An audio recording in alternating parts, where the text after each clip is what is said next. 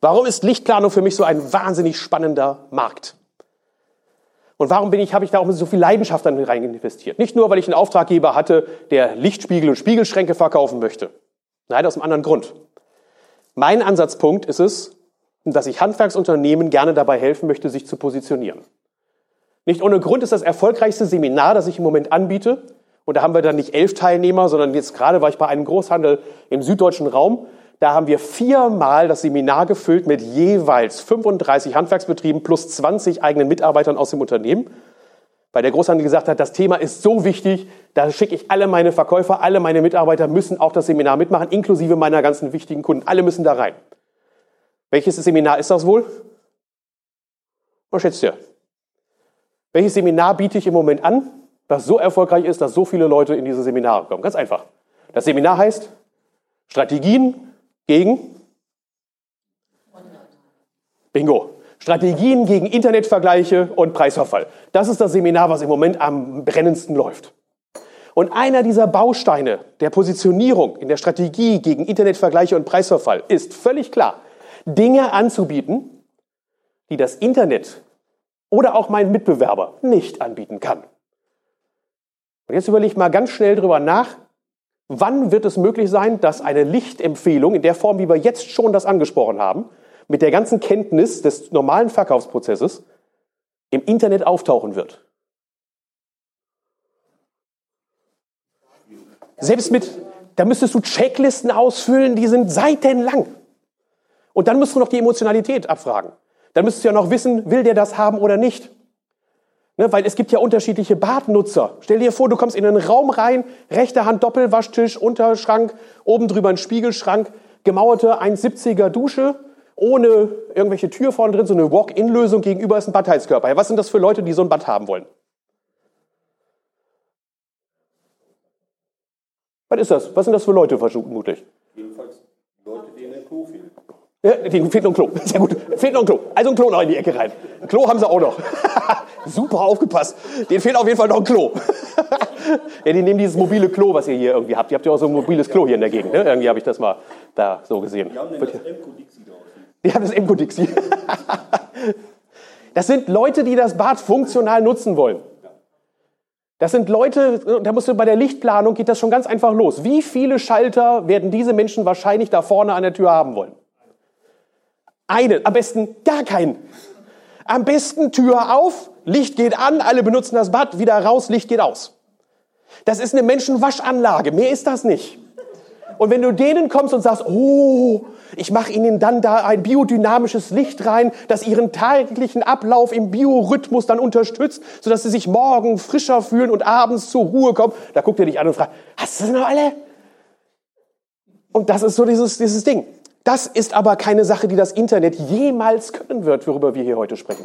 Das nächste ist das Thema schlauer Stauraum. Das zweite Thema, was wir haben, heißt der schlaue Stauraum. Den schlauen Stauraum mache ich nicht deshalb, weil Emco mich gebettelt hat und gesagt, mach doch mal, sondern das hatte ich vorher schon im Repertoire. Warum?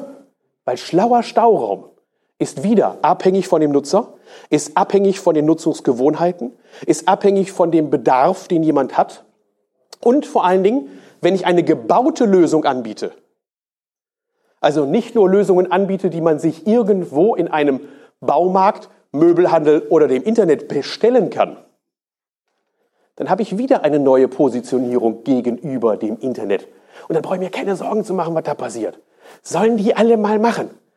Du musst nur daran arbeiten, dass wenn du das kannst, gute Lichtplanung, guten Stauraum und das Thema auch zukunftsfähige Bäder, das da oben, das Bad mit Zukunft, wenn du das alles positionieren kannst, dann kriegst du auch die richtigen Kunden. Das ist dann die Kommunikationsleistung. Das dann im Markt hineinzutragen, zu sagen, hey, wir können das. Und dass das deine Kunden auch mitkriegen. Das da, das Thema, was dahinter steckt, das Thema hinter dem Thema, ist das Thema, mit dem du am besten verkaufen kannst. Wenn du Verkaufsseminare schon besucht hast, wer schon mal so ein Verkaufsseminar besucht von euch? War da schon mal jemand so bei so, so Verkaufstrainern? Ja, das muss nicht peinlich sein. Ihr könnt das, bei so Verkaufstrainern. Ja, so, so, so, so Chakra-Veranstaltungen oder sowas. Oder siebenmal den Kunden Ja sagen lassen, dann kriegst du beim achten Mal äh, kriegst du die Unterschrift und sowas. Habt ihr bestimmt aber schon Bücher gelesen oder seid schon mal genötigt worden, dann sowas anzugucken. Der eine oder andere war bei dem Seminar. Ja, ich sehe da schon nickende Gesichter. Das Dilemma ist doch an der Geschichte. Ist das das, was wirklich im Verkaufen funktioniert? Was funktioniert im Verkaufen am besten? Auch wenn du jetzt so Verkaufstrainermäßig bist. Was würdest du sagen, funktioniert im Verkaufen am besten? Was ist das, was wir immer wieder lernen, was wir hören, was wir gesagt bekommen, was im Verkauf besonders gut funktioniert? Kompetenz am besten funktioniert. Kompetenz. Authentizität. Schwieriges Wort. Was noch? Einfühlsamkeit. Freundlichkeit. Im Großhandel kriegt man eins noch eingetrichtert, Nutzenargumentation. Ne? Da kriegst du seitenweise, jedes Mal, wenn ein neues Produkt kommt, kriegst du irgendwelche Nutzenargumentationen hingekriegt. Alles Bullshit. Ganz ehrlich, was funktioniert im Moment am besten? Und Emotionen auch nicht. Preis ist leider so eine Geschichte, die funktioniert, egal wie und wie. Rabatte, Preise funktionieren immer. Aber das ist eben nicht der Garant dafür, dass du den Auftrag kriegst. genau, du kriegst den Auftrag zum Scheißpreis. Danke für, die, äh, für den Einwurf. Das wollen wir aber nicht. Was funktioniert im Verkaufen am besten? Ich sag's euch. Angst. Angst funktioniert am allerbesten. Am besten nackte Panik. Der Kunde muss Angst haben. Nein, falsch. Er hat schon Angst. Warum macht er denn das mit dem Internet? Warum macht er denn die Preisvergleiche? Warum holt er sich denn noch Vergleichsangebote ein? Warum machst du das als Konsument? Aus Angst. Weil du Angst hast davor, eine Investitionsentscheidung zu treffen und das Geld, das du hast, in den Sand zu setzen. Und was habe ich gelernt, wenn ich einigermaßen sozialisiert wurde und nicht in der Höhle aufgewachsen bin? Als deutscher Konsument? Wem vertraust du auf jeden Fall? Dem deutschen Handwerk? Mmh. da kommt jetzt kein klares Ja. So von euch hätte ich jetzt erwartet, ja, natürlich, klar. So, von denen vertraue ich auf jeden Fall. Nein. Das ist das Thema, um das es hier geht. Warum ist das jetzt? Ich weiß, ich fordere immer viel, viel Gedankenleistung. Es gibt auch Leute, die haben schon in die Seminarbeurteilung hinterher reingeschrieben, ich hatte nicht erwartet, dass ich so viel arbeiten muss bei diesem Workshop und bei diesem Seminar. Aber zu diesem Gedanken. Warum ist das Thema Bad mit Zukunft ein Thema. Vielleicht mit der, Angst, äh, mit der Angst spielt, dass eben Leute später eben vielleicht im Rollstuhl sitzen oder sonst irgendwas. Das wäre so diese emotionale Angst, die man so versucht, den Leuten einzureden. Ne? Denk heute über dein zukünftiges Krüppeldasein nach. Macht das Spaß als Verkäufer, da mit dem Kunden drüber zu reden? Dass ich zu dir hingehe und sage, Kerl, du bist ja jetzt auch schon über 40, puh, ich muss mal langsam überlegen. Ne? Oder kommst du Leuten wie mir und sagst, na ja, bei ihrer Adipositas, so fett wie sie sind, boah, das geht auf dem Rücken. Da müssen wir mal überlegen, ob wir ihnen Stützklappgriffe einplanen. Ja, Nutzenbrücke eindeutig formuliert, Zielgruppe identifiziert. Der ist dick, der kriegt Rückenprobleme, dem mache ich dann hinterher noch einen Stützklappgriff rein. Von Debian. Ne? Auf jeden Fall was Stabiles. Auf jeden Fall was Stabiles. Ja, ist das, ist das Verkaufen? Äh, scheiße irgendwie, kommt nicht so richtig an. Welche Angst schwebt bei einer Investitionsentscheidung immer mit? Zu viel Geld auszugeben, das Geld falsch auszugeben, ich frage mal die Priorität. Ist die Angst tatsächlich zu viel auszugeben, größer, als die Angst, Geld auszugeben und anschließend nicht das Richtige zu bekommen? Eigentlich eher das Zweite. Klar, wir sind immer bereit, für eine Sache mehr Geld auszugeben, wenn wir überzeugt sind davon, dass das mir auch einen Nutzen bietet, der überragend ist, der besser ist als woanders. Und wenn ich dann noch das mit der Angst kombiniere, dass ich mir also ein Bad von dir planen lasse, das zukunftsfähig ist. Also ein Bad, das nicht nur heute funktioniert, sondern auch in einer möglichen Zukunft funktioniert. Dann weißt du, warum ich für dieses Thema so brenne. Nicht aus dem Ansatzpunkt heraus, dass ich den armen, kranken, alten Menschen helfen möchte, sondern aus dem Gedanken heraus, dass wir den Kunden eine Leistung anbieten können, die ihm zeigt, wenn du mir dein Geld anvertraust, dann ist das eine Investition, die nicht nur heute funktioniert, sondern es ist eine Investition, die auch in einer möglichen Zukunft funktioniert. Ich bin gar nicht derjenige, der hier in diesem Vortrag dann darauf eingeht, dass ich sage, oh, wir müssen überall und an jeder Stelle Haltegriffe, Stützklappgriffe und ähnliches reinbauen. Sondern der erste Step ist, dass ich sage, das kriegt der Kunde als Empfehlung sowieso immer dazu. Ganz einfacher Gedanke. Als Service, wo immer es möglich ist, biete ich dem Kunden gleich an und sage, Dieses Bad ist auch zukunftsfähig. Und ich zeige dir mal, an welchen Punkten des Bades wir daran gearbeitet haben, dass es auch in Zukunft funktionieren könnte. Zum Beispiel, indem wir vorgesehen haben, dass wenn es mal nötig ist, wir an dem WC, rechts oder links oder an beiden Stellen, einen Stützklappgriff anbringen könnten.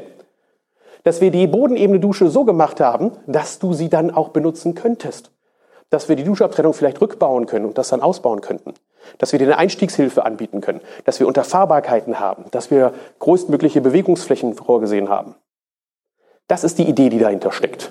Dass wir ein 220 Volt Kabel ans WC legen und später ein so ist es. Und eben auch Warm- und Kaltwasser nach Möglichkeit. Bei Warmwasser immer das Problem ist mit der Zirkulation, aber im Prinzip sogar vielleicht vorsehen, dass wir sagen, auch eine Warmwasserleitung mit anführen kann. Weil es gibt eben die moderneren, wirst du auf der nächsten ISH sehen, viele von den Bidet-WCs arbeiten auch mit der Warmwasserzuführung. Also auch da wird es dann eben Trends geben. Also auch da mehr Leistungen anbieten. Die sind dann natürlich nicht mehr kostenfrei, weil da muss ich dann natürlich etwas für haben. Aber wenn der Kunde erkennt, dass es für ihn Investitionssicherheit bedeutet, wenn er diesen Mehraufwand trägt, dann haben wir auch eine reelle Chance, aus einem Auftrag auch einfach ein bisschen mehr Geld zu generieren. Das als lange Einführung in den heutigen Tag, aber schon als konkrete Zielsetzung für diese drei Bausteine und warum diese drei Bausteine auch in der Form von mir so präsentiert werden. Das ist alles, was man wissen muss. Das, was ich hier präsentiere, ist tatsächlich alles, was du wissen musst. Mehr brauchst du nicht wissen, um diese Themen heute dann auch einem Kunden anbieten zu können. Wichtig für mich ist, das Thema sollte dafür dienen, dass du dich gegenüber dem Markt abheben kannst, dass du dich gegenüber dem Internet, gegenüber deinen Mitbewerbern abheben kannst. Und du siehst ja schon alleine, wie viele von deinen Mitbewerbern hier heute sitzen. Und genau das ist das Tolle. Auch nach acht Jahren Lichtplanseminaren im Markt, bei bestimmt über 600 Handwerksbetrieben die ich in den Seminaren und in Coaching hatte. Ist das im Verhältnis, wenn ich noch meine anderen Trainerkollegen mit hinzunehme, die in der Branche auch mittlerweile Lichtplanungen anbieten und Lichtseminare anbieten, ist das noch eine homöopathische Menge Handwerksbetriebe, die diese Leistung heute ihren Kunden schon anbietet. Und warum nicht? Thema Stauraum. Schlauer Stauraum, der gebaut werden muss, weil sie sagen, dann müsste ich ja Mitarbeiter haben, die das Thema dann auch fachlich umsetzen können. Das Thema Zukunftsorientierung, weil sie sagen, oh, daher kommt dann tatsächlich mal so ein Rollstuhlfahrer bei mir rein, was mache ich denn dann? Also Angst auch teilweise und Vorbehalte. Und das Thema Licht im Bad, weil sie sagen, na ja, das ist aber technisch und Strom ist ja wieder ein ganz einfacher Markt, ein anderer Markt und ah, nee, da sollte ich mich nicht reinfingern, möglicherweise kriege ich Ärger mit dem Elektriker, ah, das lasse ich mal lieber. Und deshalb gibt es so viele, die das nicht tun. Herzlich willkommen und herzlichen Glückwunsch. Ihr habt eine Strategie gefunden, was ihr gegen Internet- und Preisverfall machen kann. Mir geht es darum, themenorientiert zu verkaufen. Themenorientiert zu verkaufen heißt, ich nehme mir spannende Themen, ich frage den Kunden, ob das Thema für ihn spannend ist oder versuche es herauszufinden. Und dann setze ich das Thema um und biete ihm eine Lösung dafür an. Welches Thema ist dir denn, lieber Kunde, wirklich wichtig? Ich habe jahrelang daran gearbeitet, Handwerker zu Mundwerkern zu machen und habe dann irgendwann festgestellt, was ein Quatsch. Ne, die meisten sind Handwerker und weil sie Handwerker sind, wollen sie es auch bleiben, aber die wollen keine Mundwerker werden, sonst wären sie Verkäufer geworden und wären in die Versicherungsbranche gegangen. Und diese ganze Argumentation und wie kommst du auf Themen und ähnliches war so leidig, dass ich dann irgendwann gedacht, Mensch, wir nehmen die einfachste aller Lösungen. Wir lassen den Kunden entscheiden. Ich habe dann ein Werkzeug geschaffen mit Themenkarten. Diesen Themenkarten stehen jeweils die spannenden Themen drauf, die in einem Bad für einen Kunden möglicherweise spannend sein könnten, wie hier das Thema Multimedia und dann lege ich dem Kunden diese Themenkarten hin, entweder moderiert oder dass er die selber hat. Und dann nimmt er sich die Themen, und das jetzt hier so eine Themenkarte wäre, dann soll er sich das Thema angucken, einfach entscheiden, ist das Thema für mich wichtig, lege ich es dahin, das Thema für mich nicht wichtig, lege ich es dahin. Wo mir das Werkzeug Themenkarte egal ist. Es geht mir darum, dass du die Fähigkeit entwickelst, mit dem Kunden darüber zu sprechen, welche Themen ihm wichtig sind. Und du hinterher sicher sein kannst, ich habe mit ihm über alle Themen gesprochen ist aber mittlerweile 30 Themen. Und deshalb sind diese Themenkarten ganz praktisch, weil der Kunde auch so ein bisschen visuell das machen kann. Hat immer Sorge, ob dann die Analytiker sagen, boah, was ein Scheiß, ne, das ist mir viel zu viel Gefuckel hier mit den Themen, nur mit den Karten, blödes Zeug, das brauche ich nicht. Ich habe festgestellt, dass gerade auch die Analytiker diese Themenkarten total geil finden. Wenn du so einem Kunden, so einem analytischen Kunden so Themenkarten auf den Tisch legst, dann bekommst du nicht selten eine Excel-Tabelle zurück, auf der die Themenkarten draufstehen und das auch noch nach Prioritäten sortiert. Das sind für mich die wichtigsten Themen und das sind da unten hin die weniger wichtigeren Themen. Und diese Themen, um die geht es uns, wenn wir die Lichtplanung machen. Welches Thema ist in der Lichtplanung für dich wichtig? Welche Themen sind für dich im Stauraumbereich wichtig? Welche Themen sind für dich im Bereich der Zukunftsfähigkeit wichtig? Also Beispiel hier, ich möchte auch jemanden haben, der sich um alles kümmert. Klar, wenn der jetzt das aussuchen würde und sagen würde, nee, das Thema ist für mich nicht wichtig, hast du ein grundlegendes Problem, weil dann bist du wahrscheinlich nicht sein richtiger Ansprechpartner, wenn er doch alles selber machen wollte und du eigentlich Komplettbadanbieter bist. Du hast eine Themenkarte zum Thema Ordnung und Stauraum, Empfehlungen für das richtige Licht, die Fördermittel zu nutzen, Sicherheit im Bad. Also nur mal, ich habe jetzt mal die Themenkarten rausgesucht, die für den Kunden möglicherweise auch relevant sind. Und sobald der Kunde die rauslegt und sagt, das Thema ist für mich wichtig, ups, hast du durch das Seminar heute die Antworten und die Lösungen. Zukunftsorientiert und altersgerecht. Deshalb die drei Bereiche, in denen wir heute arbeiten werden. Soweit erstmal der Schnellüberblick und die komplette Inhaltszusammenfassung des heutigen Tages.